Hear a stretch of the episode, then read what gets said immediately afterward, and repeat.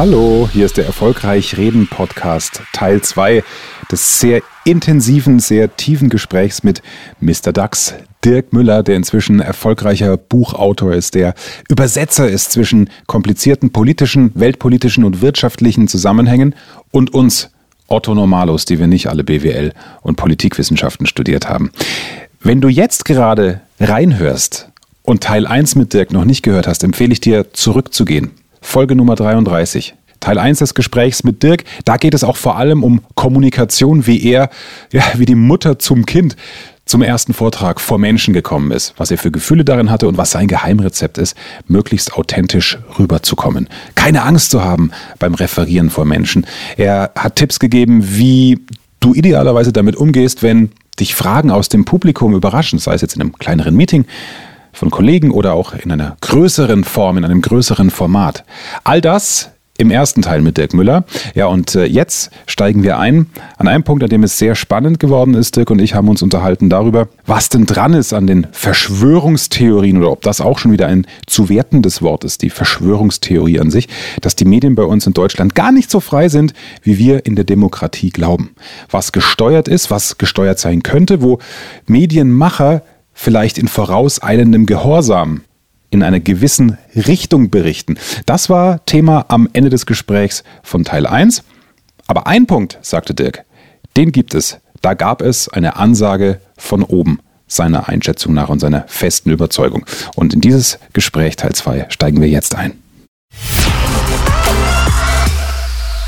Es gibt aber auch selbstverständlich in Ausnahmesituationen die Einflussnahme von, wie so schön heißt, ganz oben. Das haben wir an mehreren Beispielen, wo wir es absolut nachweisen können, wo wir es definitiv wissen. Beispielsweise, als wir die Euro-Krise hatten, 2010, als, äh, beziehungsweise 2008, 2009, Lehman-Krise. Mhm als, äh, als nicht klar war, ob wir vielleicht in eine komplette Katastrophe des Bankensystems rutschen, als Merkel äh, und ihr Finanzminister damals ähm, äh, vor die Kamera getreten ist und äh, die Garantien abgegeben haben. Da gab es äh, Treffen äh, mit oder Ansagen an die Chefredaktionen. Achtung, Freunde, wir haben hier eine außergewöhnlich gefährliche Situation für äh, unser Weltwirtschaftssystem, unser deutsches Wirtschaftssystem. Äh, macht jetzt hier äh, bitte nehmt diesen Gang raus, gebt hier jetzt nicht negativ ähm, und macht die Leute nicht verrückt, sonst gehen die auf die Banken holen ihre, ihre, holen die Konten, machen die Konten leer und wir haben hier einen Bankrun. Äh, ihr müsst jetzt eure Verantwortung wahrnehmen. Äh, und das haben die Redaktionen auch gemacht, weil dann natürlich der Chefredakteur, der will ja künftig auch noch ein Interview mit dem Politiker haben und äh, oder es gibt äh, schlichtweg äh, Verbindungen zwischen denen, denen dieses Medium gehört, den Familien und äh, den mhm. entsprechenden in der Politik. Und so heißt es, Freunde, äh, ich habe der Kanzlerin zugesagt, dass wir hier ein bisschen, dass wir hier äh, Achtung walten lassen. Da heißt nicht, ihr dürft das und das nicht schreiben, sondern es wird dann sehr vorsichtig so. formuliert. Aber ja. der kleine Journalist unten, der dann da sich dagegen wehrt und sagt, ich mache das ganz anders, äh, der wird seinen Job sicherlich nicht lange haben, das weiß er und wird es deshalb zweimal überlegen, ob er es tut. Das gibt es in anderen Zusammenhängen auch, wenn es um große kritische Themen geht. Und dazu kommt auch noch natürlich die geostrategische Ebene. Die Medieninformation ist heute ist so wichtig wie Militär und andere Dinge auch. Mhm darauf keinen Einfluss nehmen zu wollen, es wäre naiv anzunehmen, dass die, die über Macht verfügen, nicht zumindest versuchen, darauf Einfluss zu nehmen. Wer das in Abrede stellt, der darf in dieser Welt leben, aber ich halte es für naiv. Die Frage ist immer, wie sehr gelingt ihm das? Und ich glaube, dass es heute erfolgreicher gelingt als in früheren Zeiten, dass heute ähm, mehr Zugriffsmöglichkeiten auf die Medien sind als früher. Früher hatten wir unglaublich viele unabhängige kleine Medienhäuser. Heute sind wir äh, sind ganz ganz viele zusammengeschlossen zu großen Konzernen, die sehr sehr durchstrukturiert sind. Also von daher glaube ich, dass es heute einfacher ist, Einfluss zu nehmen. Das glaube ich, das glaube ich sofort, was die klassischen Medien angeht. Aber auf der anderen Seite hast du doch jetzt heute so, so gut wie nie die Möglichkeit, und du bist ja das beste Beispiel dafür, indem du einfach ein Video machst zu einem Thema, wo du komplett die Gegenposition einnimmst. Also, es, die Welt ist von der Informations, ähm, von der Zugänglichkeit her doch so demokratisch wie nie, weil wenn ich will, kann ich mir die Gegenposition suchen. Also wo ist im Prinzip die Chance, wenn, wenn die Möglichkeit ja da ist, ich krieg mhm. alle Seiten links, rechts, Mitte, ähm, dann müssen wir doch unsere Kinder ausbilden und ihnen die Info mitgeben, pass auf, zu diesem Medium, was du mitbekommst, wenn du den Fernseher anmachst, gibt es aber noch die Chance, dass du dich da und da informierst. Heißt, wir müssen die Gesellschaft besser trainieren, was Informationsaufsaugen angeht.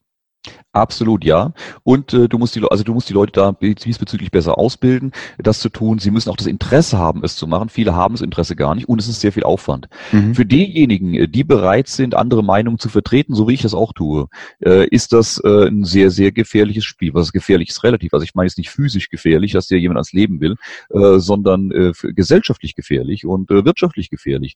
Wenn du anschaust, was ich tue, ähm, ich meine, du beobachtest, was ich mache. Und ähm, wer mal, wer, wer mich über eine längere Zeit verfolgt, der weiß, äh, dass ich überhaupt keine politische Richtung habe. Ich spreche mit allen. Ich habe für für Attac, äh, die sind wirklich äh, sehr weit links stehen, die zehn Jahres Festrede gehalten. Ich habe für die Grünen im Bundestag gesprochen, für die SPD. Ähm, ich habe also wirklich mit allen gesprochen. Nur mit der AfD hatte ich so gut wie nie Anknüpfungspunkte, was aber nicht daran liegt, dass ich die prinzipiell meide, sondern dass ich es einfach nicht ergeben hat. Ich spreche mhm. mit allen, aber für die. Mhm. Kurzum, ich bin durchaus unbequem geworden, weil ich äh, sowohl Medien als auch ähm, Regierung kritisiere, das, was eigentlich die Aufgabe früher der Medien war. Kontrollinstanz im Sinne der Gesellschaft gegenüber der Elite zu sein, gegenüber der Regierung und äh, auch der Industrie. Ähm, der Einzelne kann sich überhaupt nicht wehren, der kann gar nichts machen. Man braucht jemanden, der im Namen der Bevölkerung ähm, die Kontrolle ausübt. Das waren die Medien, die ähm, so diese Elite, nenne ich es mal, also Politik und Wirtschaft kontrolliert haben. Und wenn einer zu sehr über die Stränge geschlagen hat, seine Macht missbraucht hat, äh, haben, hat die, haben die Medien den Mob mobilisiert, wochenlang auf der Straße und in Protesten, bis der zurückgetreten ist oder das Unternehmen mhm. seinen Job, seine Arbeit verändert hat. Ähm, und da man das wusste, hat man sich genau überlegt, welche Sauerei man macht und welche man nicht macht, weil man wusste, da ist eine Kontrollinstanz, die mich jederzeit äh, an den Haken liefert. Das hat wenig, da hat man wenig Spaß dran gehabt. Und von daher haben diese, ähm, diese Kreise in den letzten 20 Jahren immer intensiver versucht, sich dieser Kontrolle zu entledigen und die mehr auf die eigene Seite zu ziehen. Und wir sehen heute, dass in vielen Bereichen, muss immer unterscheiden, es gibt ganz, ganz viele Journalisten, die einen perfekten Job machen. Es gibt mhm. viele Medien, die einen tollen Job machen. Ganz, ganz wichtig, das zu unterscheiden, muss immer gucken, über was reden wir im Einzelnen, im Einzelfall.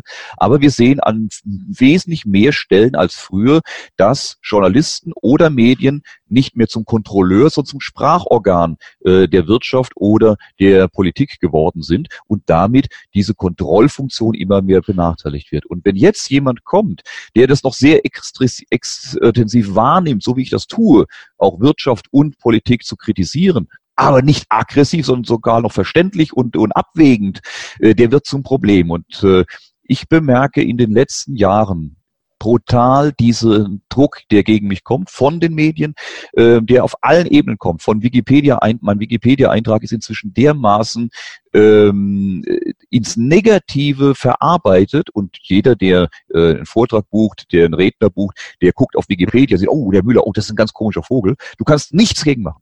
Wir haben, egal was wir versucht haben, du kriegst das nicht weg. Das sind wenige, die Schreibrechte haben. Das ist nichts basisdemokratisch drin. Und das sind ganz wenige, die da sehr, sehr hohe Schreibrechte haben. Und die können gegen dich behaupten, was sie wollen. Du hast keine Chance, das rauszukriegen. Und klagen kannst du gegen eine Stiftung in den USA. Viel Erfolg dabei. Das, das, wollte, das wollte ich eben, eben, eben gerade fragen. Also äh, ich habe mir auf die Maxi, äh, also auf die Fahne geschrieben, für mich ist Wikipedia immer ein Anhaltspunkt, aber keine Quelle. Ja? Für die meisten Menschen ist es aber der neue Brockhaus oder die neue Enzyklopädie Britannica. Die ja. absolute Wahrheit, Wikipedia, weil da stimmt ja alles. Wikipedia mhm. gilt heute als, als absolute legale Instanz. Und äh, auch mit anderen Medien, ich sehe diesen massiven Druck gegen mich. Ich hatte beispielsweise ähm, hatten wir eine Anfrage von einem Kooperationspartner, mit dem wir eine Veranstaltung machen. Er fragte bei einem großen öffentlich-rechtlichen Medienhaus in der Redaktion wegen einer Talkshow. Er sagte, nein, den Müller nehmen wir nicht mehr. Wir haben mal gehört, der hätte sich so rechts geäußert. Hm. Daraufhin sagten die Menschen, da musst du mir was zuschicken, weil ähm, wenn dem so ist, dann arbeiten wir mit dem nicht mehr. Mhm. Ja, nee, da habe ich nichts, habe ich nur mal irgendwo gehört.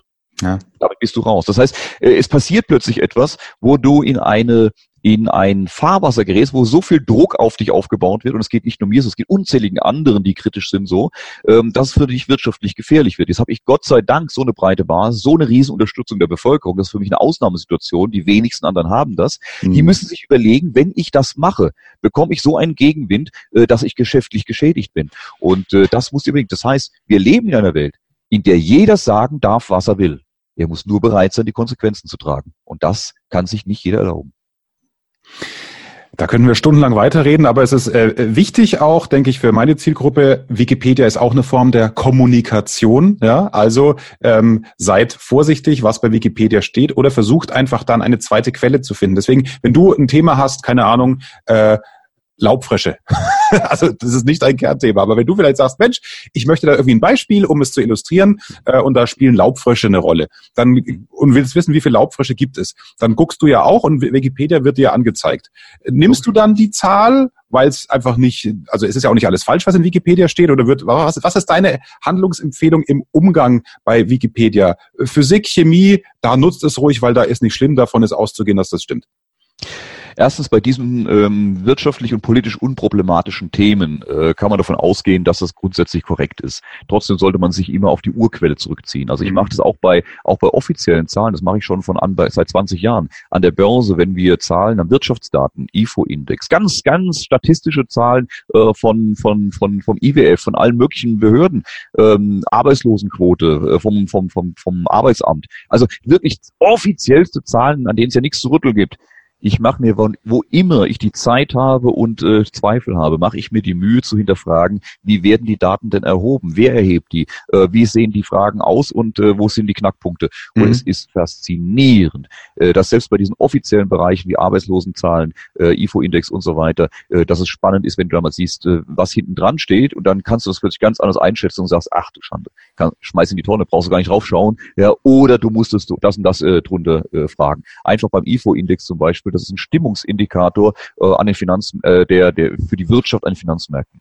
So, da werden einfach äh, eine gewisse Anzahl Finanzmarktteilnehmer gefragt, Börsenleute wie ich, äh, äh, wie ist deine Stimmung? Und jetzt kannst du dir vorstellen, wenn es an den Märkten mal drei Wochen runtergegangen ist, dann haben die alle die Hosen voll und um Gottes Willen, die Welt geht unter. Und wenn es an den Börsen drei Wochen nach oben gegangen ist, warum auch immer, sind alle super optimistisch für die Weltwirtschaft. Daraus abzulesen, wo die Weltwirtschaft hingeht, das kannst du auch lassen. Ja? Aber du musst das eben wissen, was hinten dran steht. Und so auch bei Wikipedia, egal wo du Zahlen holst, ich fürs, auch fürs Buch. Ich habe für alles, was ich da recherchiert habe, ich habe wirklich, ich habe für das letzte Buch Machtleben, habe ich über 300 Quellen im Buch angegeben und zwar bewusst Quellen gesucht, neben denen, die ich dazu noch habe, die ich aber nicht benennen kann. Persönliche Gespräche kannst du nicht reinnennen, äh, manche Dokumente will ich lieber nicht reinnehmen. Aber ich habe die Quellen genannt, die jeder nachvollziehen kann. Wo je, ich habe sogar eine Webseite angelegt, die kann man anklicken und dann kann man sich jede einzelne Quelle anschauen und kann sich diese Fakten von einer Belast, von einer Quelle holen, die man selbst eigentlich für Belast behalten kann.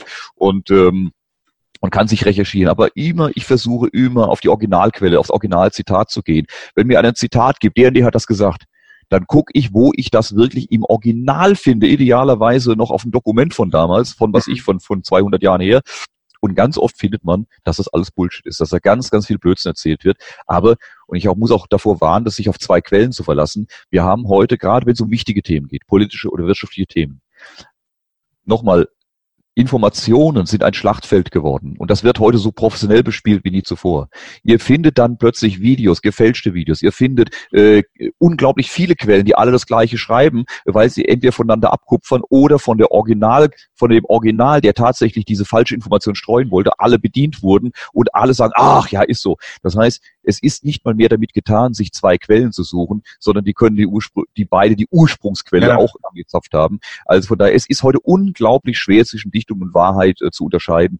Und ich kann niemandem eine sichere Idee geben, wie es funktioniert, außer immer wieder zu hinterfragen, ähm, sich mit den eigenen Erfahrungen abzugleichen, äh, Querinformationen einzuholen und vielleicht vor allem am spannendsten, bewusst und gezielt nach Meinungen und Aussagen suchen und, und Details suchen, die das Gegenteil behaupten, um dann beide gegeneinander zu stellen, für sich selbst zu prüfen, was mhm. klingt für mich logischer, was ist für mich nachvollziehbarer, was kann ich besser äh, nach, äh, nachrecherchieren.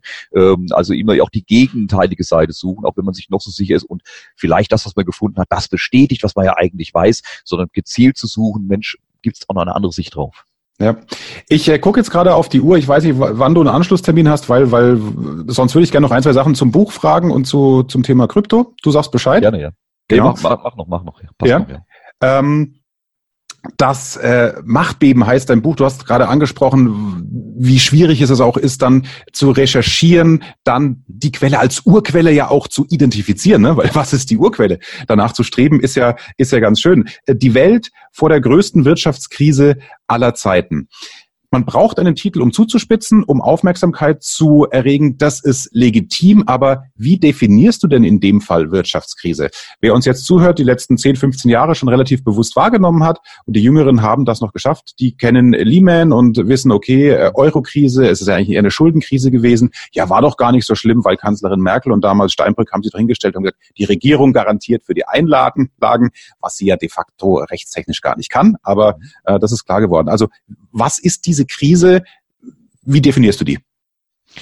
Tatsächlich eine Weltwirtschaftskrise ist mich eine Krise, die äh, nicht nur in einem Land oder in einer Region äh, für Probleme sorgt, sondern in, äh, in, um, hier weltweit in diesem Fall für Probleme sorgen wird. Äh, das, äh, wir hatten große Wirtschaftskrise in der Vergangenheit. Wir hatten 2008, du hast sie beschrieben, die Lehman-Krise, die war sehr heftig. Ähm, die hat bei uns hier innerhalb von einem Jahr zum Wirtschaftsrückgang in Deutschland von über fünf Prozent gesorgt, weil wir eine hohe Auslandsabhängigkeit haben. Und äh, wir haben hier Kurzarbeit. Das heißt, das ist nicht einfach nur, auch ist so nichts passiert. Mhm ähm, wer das sagte, der hat äh, nicht ganz verstanden, was da passiert ist. Äh, wir hatten Kurzarbeit, wir hatten hier, äh, wir hatten hier zigtausende Leute, die ihre Jobs verloren hatten, die plötzlich zu Hause saßen, die nicht mehr wussten, ob sie in einem Jahr noch ihre Familie ernähren können und so weiter. Also äh, da war, da war Matei am letzten und äh, es war mit äh, unglaublichen Maßnahmen, die wir bis dahin nicht für ansatzweise für möglich gehalten hatten, äh, der Regierung der Notenbanken, die das Pferd äh, vorm Abgrund nochmal rumgerissen haben. Also die Nummer war schon richtig gefährlich in 2008 und äh, Per Steinbrück, der damalige Finanzminister, der sagte später in dem Interview, ähm, das war ein Moment, in dem wir in einen tiefen Abgrund geschaut haben. Und äh, das, darum muss es nicht im Klaren sein. Das war nicht einfach nur äh, laues Lüftchen, ach, da ist ja nichts passiert, sondern das war wirklich saugefährliche Situation und hat tatsächlich auch einiges in Verwerfung gebracht für diese Zeit. Ähm, wir hatten auch 2000 eine große Wirtschaftskrise mit größere Wirtschaftskrise als um den Platz der mhm. Dotcom-Blase gegen der Internetaktien etc. Und äh, so hatten wir das immer wieder mal. Wir hatten natürlich eine riesige ähm, Krise 1929, den großen, die große Depression seiner Zeit über 29 war der Börseneinbruch, aber es ging über mehrere Jahre. Diese Depression mit den Konsequenzen äh, für die internationalen äh, ja, Sicherheitsthemen, wie auch der Zweiter Weltkrieg und so weiter. So, was sage ich? Warum sage ich, dass was auf uns zukommt, ist die größte äh, Wirtschaftskrise aller Zeiten, vor allem seit 1929. Warum? weil es diesmal eine größere Dimension hat. Äh, für mich ist der Auslöser China, ich versuche es auch hier wieder ganz kurz auf den Punkt zu bringen, China ist die größte Blase die wir jemals hatten, auf ihrer schieren Dimension, was auch vollkommen normal ist. Über jedes tolle Story baut sich immer eine Hoffnungsblase drüber. Mhm. Das war beim Goldrausch in Alaska schon so und ist jetzt in China seit äh, fast vier Jahrzehnten das gleiche. Eine riesige Story, ein Milliardenvolk will aufschließen. Die Story ist gut und die stimmt, aber darüber hinaus hat sich eine unglaubliche Glücksritter- und Hoffnungsblase gebaut, die mit westlichen Maßstäben kaum nachvollziehbar, kaum zu verstehen ist, dass sowas überhaupt möglich ist. Und ähm, China ist drauf und dran, darüber sind wir uns einig, äh, die Weltmacht Nummer eins zu werden. Mhm. Ähm, wer sich ein bisschen, auch nur ansatzweise mit Geostrategie auskennt, der weiß, dass äh, wann immer in der Geschichte der Menschheit, äh, von Babylon bis heute, die große Weltmacht oder die in ihrer jeweiligen Zeit die Regional- oder Hegemonialmacht ihres äh, Gebietes von einer Nummer zwei gefährdet wurde, an, angegriffen wurde, ähm, als abzu die abzulösen, kam es zum Krieg zwischen den beiden. Dass zum Krieg zwischen den USA und China kommt, wollen wir uns alle nicht vorstellen. Und heute mhm. wird das Gott sei Dank äh, in, in der Regel nicht mehr militärisch gelöst, sondern wirtschaftlich. Auch die die damals die Auseinandersetzung USA-Russland ging es ums gleiche Thema, hat man wirtschaftlich gelöst, hat Russland in die Knie gezwungen und äh, man hat in, in den Ende der 80er Jahre die Situation auch zwischen Japan und USA gehabt, als Japan drauf und dran war, die USA wirtschaftlich zu gefährden. Die zehn größten Banken der Welt waren damals japanische Banken etc. pp. Jetzt ist China derjenige, der aufgeschlossen hat und der an Amerika vorbeiziehen will. Und Amerika wird alles in seiner Macht Stehende tun, um China an diesem Aufstieg auf die Nummer eins äh, zu hindern, äh, weil es für Amerika um mehr geht als nur um Platz eins oder zwei. Wer auf Platz eins ist, muss alles in seiner Macht Stehende tun und jede Sauerei oder viele Sauereien machen, um diese Macht zu erhalten, weil die anderen auch nicht äh, mit Samthandschuhen spielen. In der Zeit macht sich der Hegemon eine Menge Feinde. Die USA haben sich in den letzten 100 Jahren verdammt viele Feinde in der Welt gemacht. Und in dem Moment, wo sie nicht mehr die unbestrittene Nummer eins sind, sondern ein anderer mächtiger ist, haben alle eine Rechnung offen, die sie gerne begleichen würden. Das heißt, für die USA geht es nicht um, naja, lassen wir die Chinesen halt auch mal, ist nur fair. Mhm. Es geht für sie um alles und nichts. Das heißt, Amerika wird alles tun, um Chinas Aufstieg zu verhindern. Und das geht wirtschaftlich oder militärisch. Wirtschaftlich heißt, ich muss ihnen sehr zügig den Stecker ziehen und alles, was wir momentan beobachten, deutet darauf hin. Das heißt, wir werden dann einen Wirtschaftsabschwung in China sehen, einen, ein Platzen der Blase, die sich jetzt die letzten Jahre aufgebaut hat, mit entsprechenden Konsequenzen für die Weltwirtschaft. Und zum ersten Mal in der Geschichte durch die Globalisierung ist eine Krise in einem Bereich der Welt, in Asien, in China, plötzlich 24 Stunden später im, auf dem Rest des Globuses brutal zu spüren. A, ist diese Krise also zum ersten Mal wirklich weltweit umspannend und zum zweiten hat China inzwischen eine solche äh, Größe der Blase erreicht, dass das Platzen sehr, sehr laut wird. Und diese Kombination aus einer sehr hohen Fallhöhe kombiniert mit einem weltumspannenden Problem äh, führt mich zu der Aussage, dass es diesmal die größte Wirtschaftskrise aller Zeiten wird. Nicht unbedingt der Auswirkung auf den Einzelnen hier vor Ort. Wir werden hier keine hungernden Horden haben, die durch die, durch die Straßen marodieren, wie das 1929, 30 der Fall war. Mhm. Aber weltweit gesehen und von der gesamten Auswirkung her wird diese Wirtschaftskrise aus meiner Sicht größer sein als das, was wir die letzten Jahrzehnte gesehen haben.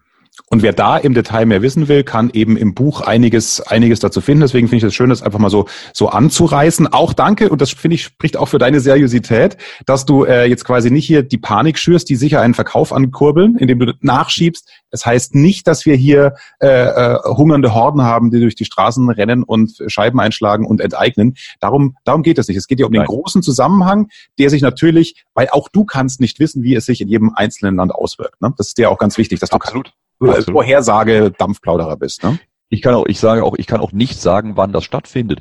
Äh, nach allen Einschätzungen, die wir haben, hat es bereits begonnen, haben diese Schritte bereits begonnen. Auch das, was die USA derzeit tun, äh, ihre Schotten dicht zu machen, die eigene Industrie zu stärken, die Steuern zu senken für die Unternehmen, Billionen nach Hause zu holen, ist nichts anderes als Schotten dicht machen vor einem solchen Ereignis. Also vieles, vieles deutet darauf hin, dass das jetzt bereits begonnen hat, auch an den Finanzmärkten zu beobachten. Mhm die, ich berichte über diese Themen, diese Zusammenhänge bereits seit mehreren Jahren und beschreibe, Achtung, achtet mir darauf, diese Spannungsfelder haben wir, diese Sollbruchstellen haben wir, da wird sich was entwickeln. Und genau das passiert bereits. Und ich habe immer gesagt, Niemand wird euch sagen können, wann das der Fall ist. Ich kann euch wie bei einem Erdbeben Zusammenhänge erklären. Ich kann euch tektonische Plattensysteme und ihre Spannungen beschreiben. Ich kann sie sogar messen.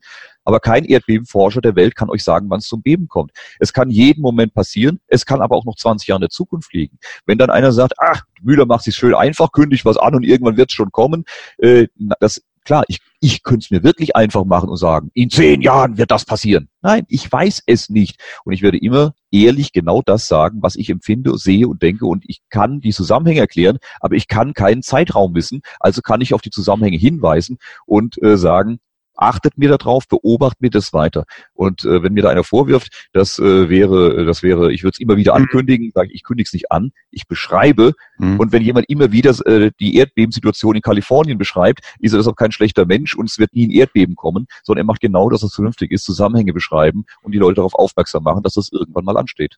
Es ist ja immer eine Frage, ähm, inwieweit man auf der Pessimistenskala eben bei eins für sehr pessimistisch oder bei zehn für, ja, oder umgekehrt, wie du siehst, weil was ich zum Beispiel ähm, manchmal bei so Finanzgesprächen im Fernsehen oder auch in Internetvideos nicht kapiere, ist, dass man sagt ja, okay, wenn es jetzt wackeliger wird an der Börse, halte Cash. Ne? Also ha habe Geld auf dem Girokonto. Gut, dann sage ich jetzt mal, vielleicht bin ich Mitte 40 und habe 50.000 angespart, was sonst in Aktien war. Wenn ich aber doch dann denke, na ja, vielleicht ist die nächste Krise aber so groß, dass es eine Hyperinflation gibt, mhm. dann bringt mir dieses Cash halt mir nichts, weil dann sind die 50.000 nach heutigen Maßstäben vielleicht nur noch 500 Euro wert. Was passiert denn dann? Also im Prinzip, also es muss doch jeder für sich selber einschätzen, was er glaubt, aufgrund halt der Fakten, die er auch zulässt, oder? Exakt. An der Börse, du darfst zwei Sachen nicht sein, zu optimistisch und zu pessimistisch. Mhm. Beides bringt dich in die, in die Katastrophe. Du musst es so realistisch wie möglich einschätzen. Und genau das ist das, was ich tue. Ähm, ich werde oftmals in den Medien als der Negative dargestellt. Das hat aber einen ganz einfachen Grund. Äh, du findest in der Finanzwelt, in der Finanzszene, die aller, allermeisten Teilnehmer äh, sind Mitarbeiter großer Häuser. Mhm. Äh, ganz wenige Einzelkämpfer sind dort unterwegs, die tatsächlich irgendwie eine Bekanntheit haben oder öffentlich auftreten. Und wer diese großen Häuser wollen natürlich ihre Produkte verkaufen. Mhm. Und die verkaufst du mit Chaka Chaka, mit, ey, nächstes Jahr steht der DAX nochmal zehn Prozent höher, äh, das müsst ihr kaufen, da habt ihr Rendite, damit werdet ihr reich, das wird toll. Von den Leuten findest du ohne Ende. Wenn du also Journalist bist und du suchst jemanden, ähm, der dir Chaka Chaka, der dir die positive Welt erklärt, findest du zigtausende, die du fragen kannst. Jetzt suchst du aber jemanden auch für die Gegenseite, dass es, dass es auch Risiken gibt. Jetzt fallen dir gar nicht mehr viele ein. Jetzt sagst du, warte mal, wen gibt's denn da? Ach ja, warte mal, der Müller. Jetzt sag ich, ja Freunde, ich habe beide Seiten. Es gibt beides. Ich sehe die Chancen, ich sehe die Risiken, man muss es gegeneinander stellen. Und dann sagen die mir oder machen faktisch, ja Müller, das Positive interessiert uns gar nicht, das haben wir schon woanders gehört. Wir nehmen von dir nur die negativen Aussagen. Das heißt, ich bin immer der Idiot, sage ich mal in Anführungszeichen, der äh, rumgereicht wird als das Negative. Dabei ist das überhaupt nicht meine Aussage, sondern das ist immer aus dem Zusammenhang gerissen, weil ich die Chancen immer parallel daneben ranstelle. Nur die will man dann nicht, äh, nicht, nicht transportieren, sondern man transportiert dann nur jenen Teil von mir, von meinen Aussagen, die die Risiken benennen. Mhm. Und äh, wer mir ausgiebiger zuhört, der erfährt immer beide Seiten, dass ich sage, selbst wenn es zu einer solchen Krise käme, immer dem Konjunktiv, niemand hat eine Kristallkugel, ist das die Chance des Jahrhunderts. Weil äh, wann soll ich denn billig Aktien kaufen, wenn ich, wenn es runtergeht? Und wenn es tatsächlich, weil selbst wenn es zu dieser Krise kommt, die ich beschreibe, wird die Welt danach sich weiterdrehen. Das geht zwei, zweieinhalb, drei Jahre. Danach ist das Thema durchbereinigt und es geht wieder Jahrzehnte nach oben. Wenn ich also in einer solchen Zeitfenster die Chance habe, die Aktien der besten Unternehmen der Welt zum halben Preis oder niedriger zu erwerben, ja, so eine Chance kriege ich nur einmal im Leben. Da muss ich zuschlagen, da muss ich darauf vorbereitet sein. Die Pläne muss ich mir vorher gemacht haben, das Geld muss ich auf der Seite haben und so weiter. Und das ist das, was ich den Leuten beschreibe. Und du hast mich auf die Strategie angesprochen. Ich würde es sonst aus meiner Sicht nicht tun, weil ich sehe genau die Probleme, die du beschreibst. Deshalb habe ich für mich mein Produkt, meinen Fonds aufgelegt, äh, ohne den jetzt bewerben zu wollen, wo ich genau das umgesetzt habe, weil ich es woanders nicht sehe. Wir haben jetzt schon in diese Unternehmen investiert. Wir haben unser Geld dort investiert. Ich habe kein Cash rumliegen. Aber in Phasen wie momentan, wo die Märkte sehr gefährlich sind, wo diese Risiken, über die ich geschrieben habe, sehr, sehr markant sind und sehr wirksam sind, haben wir diese Aktien 100 Prozent abgesichert. Bedeutet, mhm. die Kurse fallen, die Aktien fallen wir verlieren nichts und bekommen jeden Abend Geld ausbezahlt, indem uns der Schaden ersetzt wird. Und dieses Geld nehme ich, um sofort wieder billige Aktien nachzuladen.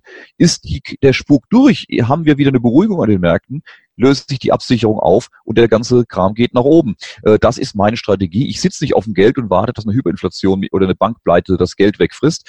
Äh, ich bleibe in diesen starken Unternehmen, bin mit denen auch nach oben dabei. Aber wenn es eben eincrasht, habe ich diese Absicherung. Damit fühle ich mich sehr wohl. Diese Strategie fahre ich mit meinen Kunden. Die fühlen sich da sehr happy. Wer sagt, alles Blödsinn, gibt keine Krise, kommt alles nicht, ich gehe volles Risiko, der findet tausend andere Fonds, die besser sind, äh, die es besser auflegen können, besser machen können. Mhm. Wer diese Einschätzung teilt auf die, auf die Weltsituation, der fühlt sich da zu Hause und äh, deshalb ist das die Strategie, die ich für mich umsetze, die für den Privaten für sich alleine kaum umsetzbar ist, weil er die Absicherungsmechanismen kaum nutzen kann. Genau, das sind so spezielle Produkte, wer sich da auch nicht auskennt, ne, die, die diese, wie, wie eine Art Versicherung, die muss man ja auch wo abschließen, da sollte man sich also auskennen. Aber so Hyperinflation glaubst du persönlich jetzt nicht, oder? Hm. Es ist alles denkbar, wenn du überlegst, wie hoch die Verschuldungen sind, wenn die mhm. hoch, äh, wie, wie groß, wir haben die größte Schuldensituation, die wir jemals auf der Welt hatten, was die Notenbanken in den letzten Jahren getrieben haben. Das ist einfach nur mit Wahnsinn zu beschreiben. Und niemand kann sagen, wie das ausgeht. Äh, kann sowas mit einer, mit einer Hyperinflation oder einer sehr, sehr, oder galoppierenden Inflation, mal vorsichtig, ja. äh, äh, einhergehen? Definitiv. Ja, das kann niemand ausschließen. Es gibt sogar eine gewisse Wahrscheinlichkeit dafür. Kann ich mir sicher sein, dass das kommt? Absolut nein. Kann ja. ich mir nicht sicher sein. Und erst recht nicht zu meinen Lebzeiten. Also von daher, es ist etwas, was man äh, als reale Gefahr im Hinterkopf haben muss. Wer für sich sagt, ach, ich sehe die nur bei zwei Prozent, da kümmere ich mich nicht drum, darf sich aber hinterher auch nicht beschweren, wenn es dann doch 20 Prozent bei uns hier eingetreten sind. Wer mhm. sagt, dann lebe ich damit mit dieser Fehlentscheidung, sei es drum. Aber ich glaube, man sollte auf alles, was halbwegs eine Realität hat, zumindest mal drüber nachgedacht haben und sich das beobachten und überlegen, Mensch, äh, deutet da was drauf hin, entwickelt ja. sich was in diese oder jene Richtung. Nach Tipps frage ich da jetzt nicht, das ging in die Anlageberatung, darf man in diesem Land ja auch nicht machen. Deswegen zurück zum Kernthema. Die allerletzte Frage ist in der Regel immer äh, auf das Thema Kommunikation nochmal bezogen. Wer uns jetzt gehört hat und sagt, die Art, wie der Müller redet, gefällt mir. Ich möchte auch dieses Selbstbewusstsein haben und äh, die Sicherheit vor Menschen, ob in der kleinen Gruppe, bei Kollegen im Meeting oder vor einer größeren Bühne als Betriebsrat. Was ist der Tipp, den du jetzt rausblasen kannst, der sofort umsetzbar ist, um in die Handlung zu kommen beim Thema Kommunikation und Präsentation. Nicht nur zuhören, machen. Der Tipp, den du sofort umsetzen kannst. Also meine Überzeugung ist einfach, äh, du selbst zu sein, ähm, zu äh, deinem Wissen zu stehen, zu deinen Fehlern zu stehen, zu deinem Nichtwissen zu stehen und äh, vor die Leute zu gehen und mit einem Selbstbewusstsein, das musst du rüberbringen. Die müssen dir das abnehmen können. Das muss realistisch sein, dass du sagst, so Freunde, ich habe eine Information für euch, ich habe was für euch, äh, was euch weiterbringt, was euch was hilft. Ich gebe euch das mit. Ich weiß auch nicht alles, ich kann nicht alles, aber auch nicht vollkommen daneben. Hört es euch mal an, was ich euch zu berichten habe. Äh, und ich glaube, das bringt euch was. Das ist authentisch, das nimmt die Leute mit. Selbstbewusstsein musst du mit rüberbringen, damit die dir das auch abnehmen. Ähm, das ist elementar. Aber ansonsten seid ihr selbst, steht zu euren Fehlern, steht zu euren, äh, euren, euren Wissen. Das bedeutet nicht, äh, dass ihr auf die Bühne geht und erstmal mit einem Weinkrampf beginnt. Äh, das meine ich nicht mit Authentizität, sondern äh, einfach ähm, selbstbewusst äh, die eigenen Themen, über die man sich idealerweise auch gut auskennt, rüberzubringen und immer zu überlegen, was braucht der Gegenüber. Nicht, wie will ich geil aussehen, wie will ich, dass die mich feiern, äh, dass die mich für den Größten halten, sondern was brauchen die, warum sind die hier? Die haben hier einen halben Tag geopfert oder ein paar Stunden oder einen Abend, äh, statt vom Fernseher zu sitzen oder mit ihrer Frau beim Italiener, sitzen die bei mir, also haben die ein Anrecht darauf, dass ich mich um sie kümmere, dass ich ihnen etwas mitgebe, dass sie nach Hause gehen und sagen, Mensch, das hat sich gelohnt, schön, dass wir bei dem waren und nicht beim Italiener äh, und darauf muss es gehen. Und nicht, dass sie sagen, Mensch, der scheint viel zu wissen, aber irgendwie war es ein Arschloch.